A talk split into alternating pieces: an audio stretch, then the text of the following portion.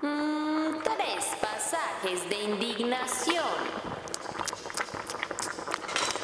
Un sorbito de contaminación. Más tres cucharaditas de corrupción. 100 gramos de indignación. 400 ojos por el SMAT. Y 300 kilómetros de organización.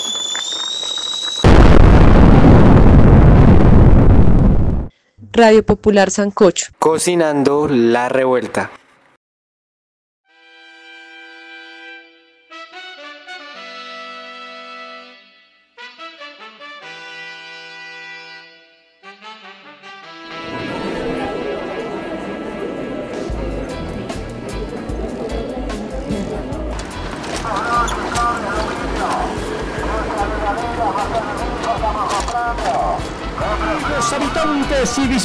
De este sector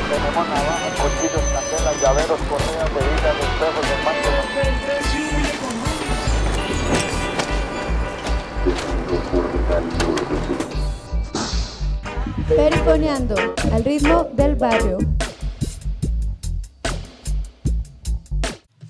En memoria de los compañeros y compañeras indígenas asesinadas en esta lucha. Su lucha no será en vano. Bienvenidos, bienvenidas a este nuevo episodio de Perifoneando. En el capítulo de hoy, Perifoneando Movimiento Indígena. En este momento nos encontramos varias personas en la mesa. Quien les habla, Camilo. Está la compañera Adriana, quien estará en la locución. Y en el máster nos acompaña Claudia todos integrantes de Radio Popular Sancocho, colectivo radial perteneciente a la UPZ9 Verbenal, extremo norte bogotano. Bueno, entonces buenos días Adriana, ¿cómo estás? Buenos días Camilo, muy feliz de estar nuevamente en la mesa de trabajo, esta vez desde la locución. Muy contenta también por nuestra invitada, a quien presentaré brevemente. Ella es Ángela Huajibioy, integrante del pueblo indígena Camtravilla de Sibundo y Putumayo. Ella es fundadora del SIUP, Cabildo Indígena Universitario de la Universidad Pedagógica Nacional y activista en la localidad de Chapinero. Buenos días, Ángela, ¿cómo estás? Atrondabain Ángela Jibioy, Bumbe Kabumbe Soy, Bumbe Camtravilla. Buenas tardes para todos y todas. Agradecerles a cada uno de ustedes por haberme invitado a este espacio, un espacio de armonización, un espacio de espiritualidad y a la vez un espacio de unidad. Mi nombre es Ángela Yuliejo Ajibioy, yo pertenezco a la comunidad indígena Camtra del Alto Putumayo. En este momento soy estudiante de la Universidad Pedagógica Nacional, combinando mi último semestre, también representando y liderando el proceso de la comunidad indígena de la Universidad Pedagógica Nacional.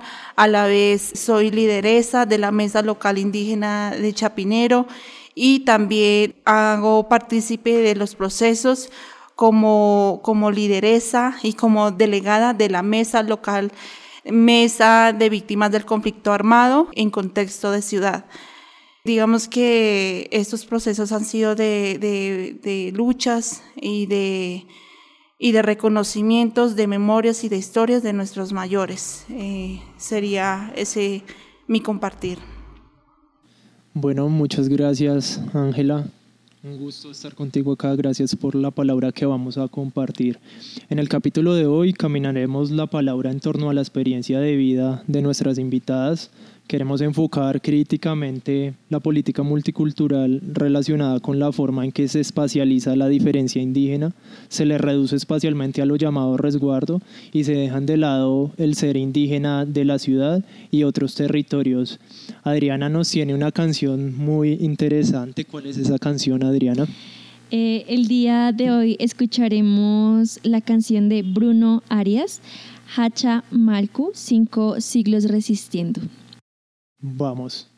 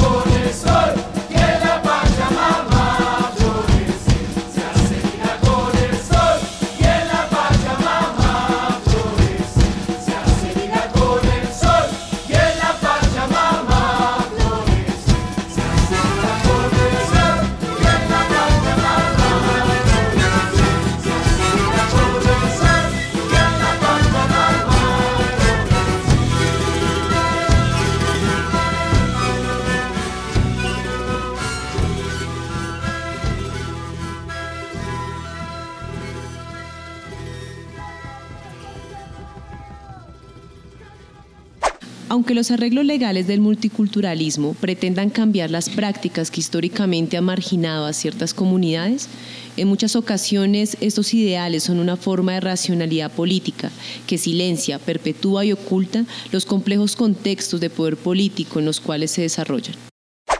Esa forma de racionalidad está presente en Colombia, tanto en quienes legislan como en la población. Diana Bocarejo nos ubica en una discusión que hace crítica relacionada con la forma como se espacializa la diferencia indígena, ligando su ser a un lugar geográfico e ignorando la gran complejidad que implica hacerlo.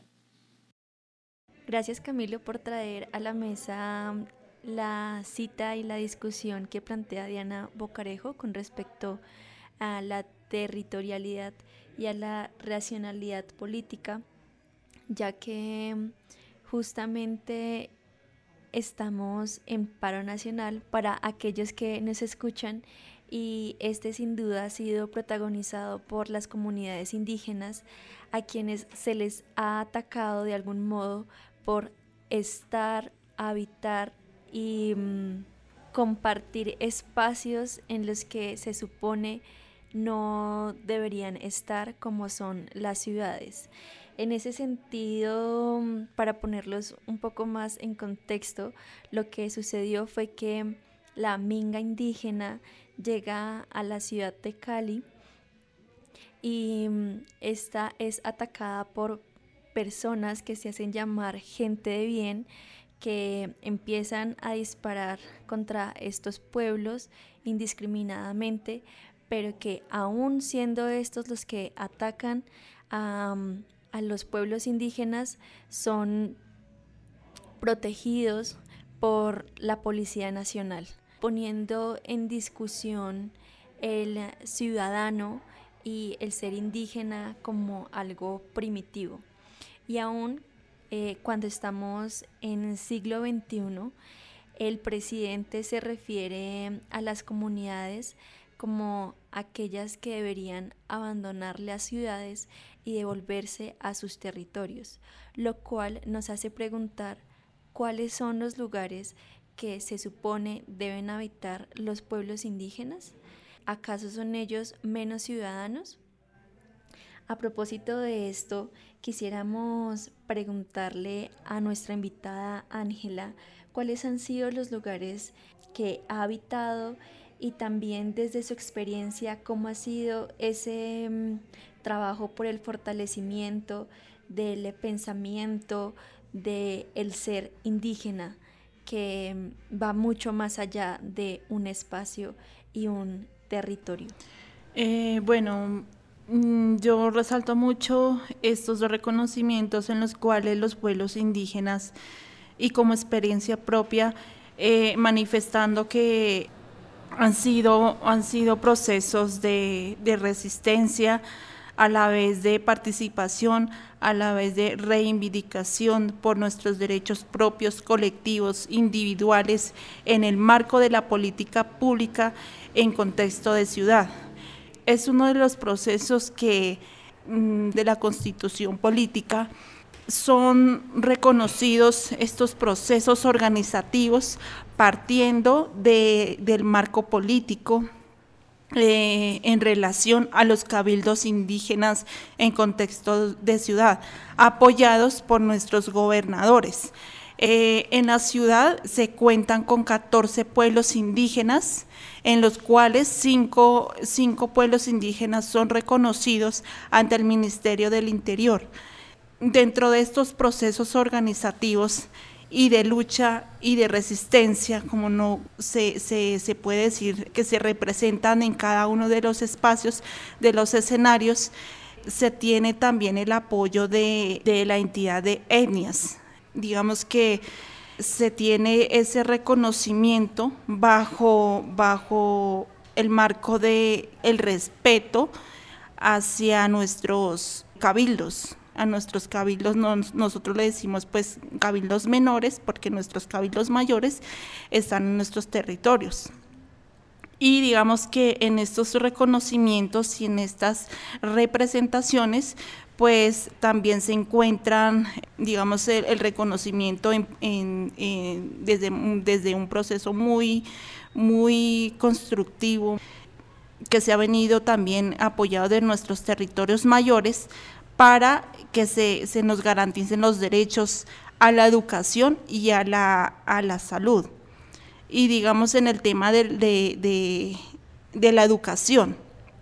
Lo menciono de la educación porque de tantos procesos que hemos venido eh, tejiendo desde la palabra de nuestros mayores, se ha venido reconociendo eh, las casas de pensamiento. Las casas de pensamiento son esos lugares, eh, por decirlo así, llamados occidentalmente hogares infantiles de nuestras comunidades indígenas.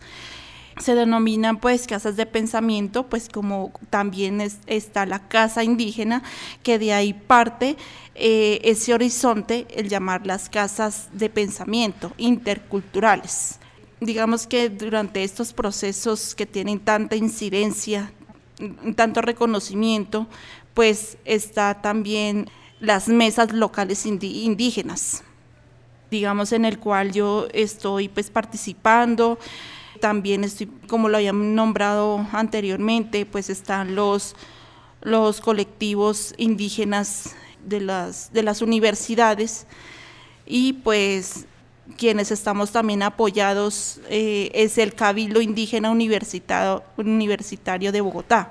Ese es el que nos, en pocas palabras, digamos así, con, nos reconocen a las, a las demás universidades como colectivos, ¿sí? Entonces, digamos que estos procesos son organizativos, pues ya, ya se puede decir, está bajo, bajo un marco político, organizativo en contexto de ciudad y de esa manera pues ya, ya hacemos incidencias ante las instituciones.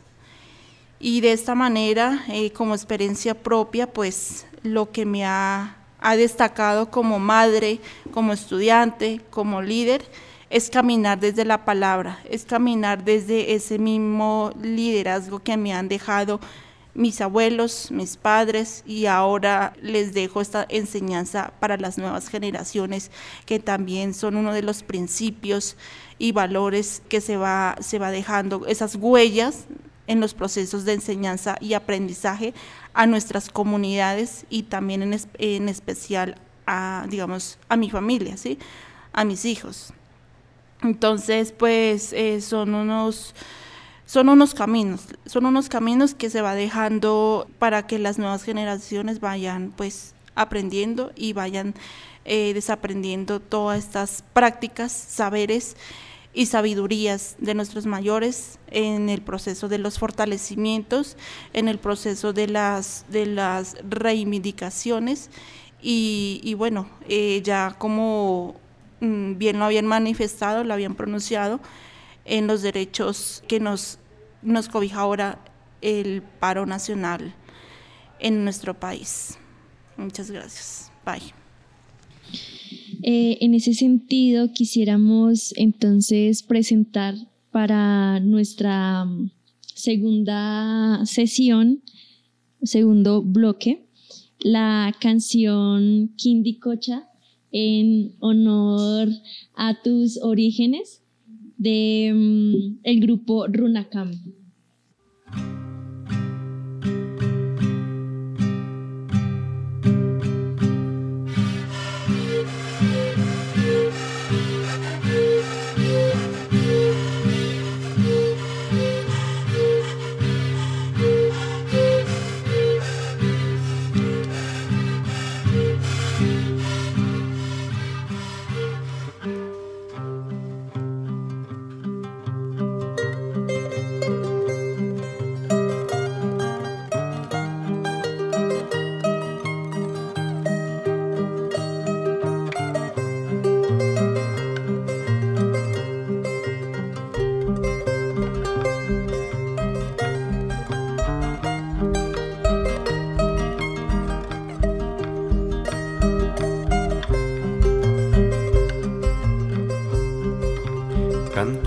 Las montañas llamado Alto Bichoy para cantarle a la vida y alegrar el corazón. Inga soy, con el pelo largo voy, con yo de colores, la cusma y el ciñitu. Yuyaichi, allí yuyaichi, suma causai, suma causai, nunca taquispa kusikuy, indi yusingapa. Reneme, maque con agua tantias pai, reneme, chaque con agua pasta quispay. Tierra de lindos colores tierra de paz y de amor, llamada Laguna de Quindi, el valle de Sibundoy. Quindi Cocha, territorio Tamabioy. Carlos Turinda, Betzcanate, Kinga y Camtrasoy. Quindi Cocha βιοτάμα βιοή Καλο το νουίντα περσκανατε, λίγα η καμτά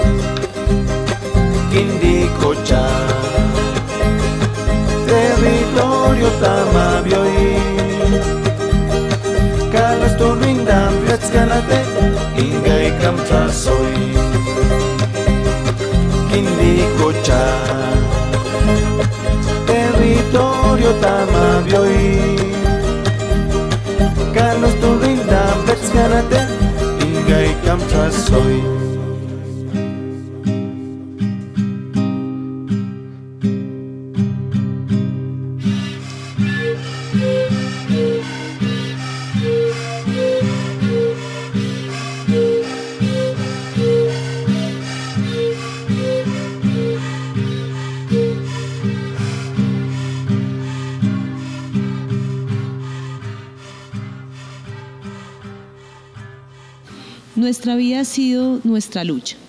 Y como producto de esa lucha tenemos una historia que escribieron nuestros abuelos, nuestros padres, nuestros chures. Y de esa historia existen varias versiones escritas y dichas en las diversas formas y diferentes matices, pero intereses que hasta hoy siguen prevaleciendo.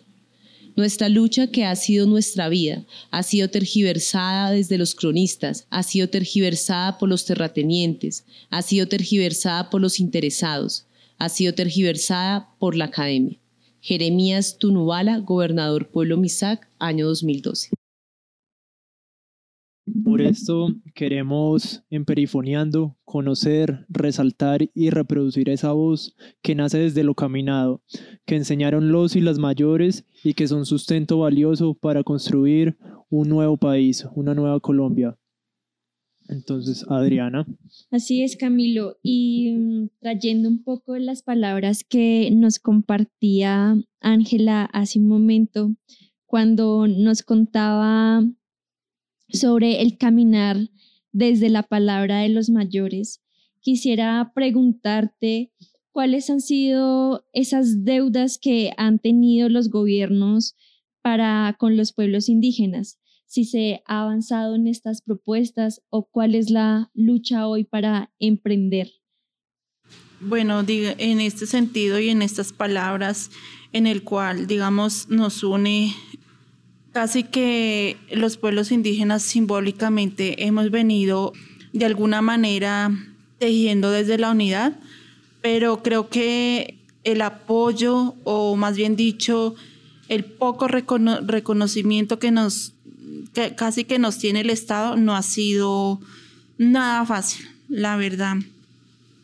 Siempre se tiene esa, eh, como decir, esa desigualdad, esa indiferencia, esa discriminación, ese rechazo eh, que el Estado, en pocas palabras, también nos, nos imponen y nos deslegitima de ciertos derechos que como, como ser humano se supone que uno debe recibir esas garantías. Los pueblos indígenas no estamos en ese ejercicio de, ir a, mendigar, de ir a, pedir, en pocas palabras, unas migajas al Estado. Eso no es. O sea, nosotros hemos venido en ciertas luchas por esos reconocimientos, por esos, esas garantías, por esas, esos procesos que hemos venido liderando en pro desde, desde nuestros niños, nuestros jóvenes, nuestros mayores, en el cual pues eh, se ha deslegitimado de alguna manera esos, esas, esos apoyos, esos aportes y que hoy en día pues nos vemos casi que sometidos a esas difíciles situaciones, esas problemáticas, esos factores en donde mm, nos han opacado, nos han puesto, digamos, en esas indiferencias, esos rechazos, esas, esas eh, discriminaciones que inclusive nos han, nos han arriesgado a, a poner en pocas palabras el riesgo de nuestras vidas. Porque si bien cuando nosotros nos movilizamos en las mingas, siempre nosotros tenemos la compañía de nuestros mayores médicos tradicionales, nuestras sabedoras, nuestra comunidad y, en esa misma unidad es que eh, representamos, como dice una de nuestras lideresas. Ella lo dice como si, si nosotros hablamos, nos mata. Si nos quedamos callados, pasa lo mismo, nos mata. Entonces, son esas, esas situaciones en las cuales también se ven esas indiferencias.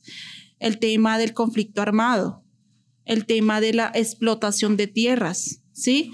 Son factores que a nosotros, eh, a los pueblos indígenas, de alguna manera nosotros eh, salvaguardamos nuestros, nuestros territorios, pero aún así nos vemos vulnerados. Digamos que esos procesos que están liderando el Estado, pues prácticamente que a nosotros nos, nos hacen, nos, nos, nos indeterminan. Entonces, nos ponen como en ese riesgo de, nos quitan por un lado pero se aprovechan de otro lado. Entonces, pues son esos, esos procesos en donde nosotros ponemos resistencia, ¿sí? Entonces, eh, esas bonitas experiencias que nos han dejado nuestros mayores, aún así la cultivamos, la mantenemos, la sembramos, estamos unidos de alguna manera en todas estas, en esas protecciones, ¿sí? algo muy simbólico que, nos ha pasado también es como el, el revivir, el revivir desde, desde la armonización. Eh, la armonización, algo tan espiritual como tan que a nosotros nos, nos marca desde ese pensamiento bonito como pueblos indígenas y, el hecho de estar en la ciudad de Bogotá, que es un lugar ajeno para nosotros, pero eh, nosotros siempre simbolizamos que no es, no, es, no es una ciudad en donde dicen, dicen algunos, es que es una ciudad que son espacios que se encuentran en poblaciones indígenas y que es abierto para las comunidades indígenas y no indígenas. Al contrario, es un territorio, es más, si yo me encuentro en alguna localidad, yo, yo diría que no, es, no estoy en mi lugar ajeno, es mi territorio, como mi territorio Bagatá, donde nos concentramos los diferentes pueblos indígenas y no indígenas. Porque si viene, yo lo llamaría también como mi, mi resguardo, aunque pues no, no me encuentro como en mi, en mi territorio de origen, pero me encuentro en un, en un mundo, eh, en un espacio diverso, donde puedo compartir eh, mis, mi espiritualidad, mis, mis saberes a las diferentes comunidades, ese intercambio de saberes, esos conocimientos, esas sabidurías, y es donde, donde mm, se imparte desde esos valores y principios empezando desde, desde nosotros, digamos, lo digo de mi comunidad indígena, desde el Xinjiang, la tulpa, el fogón, ese, ese tejido eh, que enmarca mucho a, digamos, a mi comunidad indígena Kamtra, ese tejido del pensamiento. Entonces, digamos que a, esa, a esas visiones, a esos pensamientos, eh, se van fortaleciendo nuestras prácticas ancestrales, el tejido, la música, la danza, la lengua propia, esos saberes que tanto aquí en la ciudad tal vez no se reconoce en las instituciones, pero que dentro de nuestra comunidad sí se van fortaleciendo y se van recuperando, porque el hecho de que uno está en la ciudad se va perdiendo la identidad, empezando desde ahí pero digamos que esos procesos que vamos liderando en nuestra comunidad, en contexto de ciudad, lo hemos venido fortaleciendo y lo hemos venido recuperando desde el caminar que nos han dejado nuestros mayores en la ciudad. Ay, Ángela, por, por ese compartir y por esa experiencia de vida que pues que te acompaña y que muy generosamente nos compartes a nosotros y a nuestros oyentes. Yo quería mencionar cuando hablaba de qué es construir ciudad, cómo se construye la ciudad. Parece interesante porque deberíamos de pensar qué es el derecho a la ciudad, quiénes construyen ciudad, quién es el, el capitalino, el ciudadano. Creo que hay prácticas muy diversas por fuera de lo que se legisla desde la multiculturalidad que construye ciudad y que no está en el marco legal, sean prácticas mucho más armoniosas con el territorio, con la naturaleza, entre nosotros mismos y que me parece muy importante, digamos, que esta política multicultural que se hace desde lo institucional y desde el Estado, pues tenga en cuenta eso, tenga en cuenta, lo reconozca y además lo mire, digamos, de una manera no como usted decía de mendigar nada, no, sino reconocerlo como hermana mayor y que sus prácticas hacen de la ciudad un lugar mejor, menos individualista, muchísimo más armonioso con la naturaleza y que, digamos, me parece una propuesta más válida en la construcción de paz y no como se pretende construir ciudad solamente desde las dinámicas capitalistas que destrozan la madre tierra, son brutales con el medio ambiente, individualizan y antes en vez de armonizar desarmonizan el territorio. Entonces, valiosísima su palabra, muchas gracias. Seguimos con la sección para no olvidar. Para no olvidar. Según los registros del Observatorio de Memoria y Conflicto, entre 1958 y 2019, los pueblos indígenas han sido violentados con un total de 5.011 víctimas durante el conflicto. El asesinato selectivo es el principal hecho victimizante, con un total de 2.300 víctimas, seguido de 742 masacres y 659 casos de desaparición forzada. Para no olvidar. La violencia contra los pueblos indígenas en Colombia se intensificó entre 2000 y 2012. El mayor número de víctimas indígenas se registró en el año 2002 con 314 víctimas, año de la ruptura de los diálogos de la paz en el Caguán e inicio de la política de seguridad democrática impulsada por Álvaro Uribe Vélez. Para no olvidar. Los pueblos indígenas de la región pacífico del país se sitúan como los mayormente afectados, en los departamentos de Cauca, Nariño y Chocó, con un total de 1.922 víctimas, seguido de los departamentos de La Guajira, Cesar, Córdoba y Antioquia, donde se registran 1.427 víctimas de pueblos indígenas. Para no olvidar. Según las cifras del Observatorio de Memoria y Conflicto del Centro Nacional de Memoria Histórica, 795 mujeres indígenas han sido victimizadas en medio del conflicto armado. Desde la colonia hasta, hasta nuestros días sobrevive una noción de lo femenino como elemento apropiable por parte de los hombres alzados en armas. Para no olvidar. El 9 de agosto de 2019, en el marco del Día Internacional de los Pueblos Indígenas, 102 pueblos indígenas que representan el 4.4% de la población total del país declararon la emergencia humanitaria, económica y social, pues de los 102, 36 están catalogados por la Corte Constitucional como pueblos indígenas en vía de extinción física y cultural a causas del conflicto armado. Para no olvidar. Las palabras de la gobernadora indígena Cristina Bautista días antes de su muerte. Si nos quedamos callados nos matan y si hablamos también, entonces decidimos hablar. Para recordar. A la ONIC se le entregaron 50 mil millones de pesos. ¿De dónde sale la plata? ¿Será que estos tales líderes indígenas se han sentado a pensar de dónde sale el dinero? De todos esos empresarios que ustedes están quebrando con el bloqueo. Están generando miseria, de indígenas y campesinos que son empleados de esos empresarios. Están generando encarecimiento de todos esos productos que salen de allí. Dividieron el país, quedó Nariño atrapado y el Cauca atrapado, pero ellos siguen para arriba.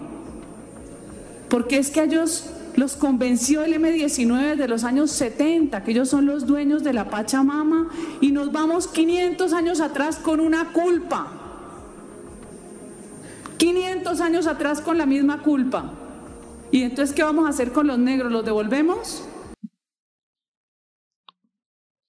A propósito de la señora María Fernanda Cabal y su esposo, que es un gran ganadero, que tiene mucha tierra en el Cauca, en el norte del Cauca y en el Valle del Cauca, quisiéramos mostrarles un poco de lo que es José Carlos Mariategui. Y dice así, el término gamonalismo no designa solo una categoría social y económica, la de los latifundistas o grandes propietarios agrarios. Designa todo un fenómeno. El gamonalismo no está representado solo por los gamonales propiamente dichos, o sea, ellos. Comprende una larga jerarquía de funcionarios, intermediarios, agentes, parásitos, etc. El indígena alfabeto se transforma en un explotador de su propia raza cuando le sirve a ellos, porque se pone al servicio del gamonalismo. El factor central del fenómeno es la hegemonía de la gran propiedad semifeudal en la política y el mecanismo del Estado. Señora María Fernanda Cabal, no nos meta el dedo en la boca. Sabemos que los papeles quemados sobre la restitución de tierra tenían que ver con la restitución de la tierra que su esposo ha robado a los indígenas y campesinos. Señora María Fernanda Cabal, tenemos algo para decirle. Estudie, en memoria de mis hermanos indígenas caídos que arriesgaron su vida, eh, voy a nombrar los siguientes. Sebastián Jacana Mejoy, líder de la comunidad Inga, que fue asesinado en la ciudad de Cali. La lideresa y ex autoridad María Bernarda Juajibioy de la comunidad Camtra fue asesinada en el Bajo Putumayo, otra de las personas que falleció siendo muy cercano y muy familiar, Jaco Jajoy Juajibioy, uno de los eh, líderes que llevó a cabo varios procesos. Uno de ellos fue autoridad de la Universidad de Nariño y sin nombrar, yo diría que muchos más que arriesgaron su vida, fueron asesinados, también masacrados muchos de ellos también que les vulneraron sus derechos y que se hacen memoria de ellos indígenas y no indígenas. Bueno, este fue el cuarto programa de Perifoneando al ritmo del barrio, Perifoneando Movimiento Indígena. Muchas gracias y nos escuchamos en una próxima ocasión. Muchas gracias, Ángela, por tu compartir. Nos gustaría que despidieras a nuestros oyentes y mm, con esto daríamos finalizado el programa. Pai mamitica, Pai señorcito, eh, agradecerles por este espacio en donde pues pongo la palabra desde el mismo pensamiento, la misma sabiduría, la misma unidad que me acobija y que me fortalece eh, en los movimientos, en las luchas y en las resistencias en el marco del paro nacional. Guardia, guardia. Fuerza, fuerza. Guardia, guardia. Fuerza, fuerza. Por mi raza. Por mi tierra. Por mi raza. Por mi tierra. Bye, bye. ¡Fuerza, fuerza! ¡Fuerza, fuerza!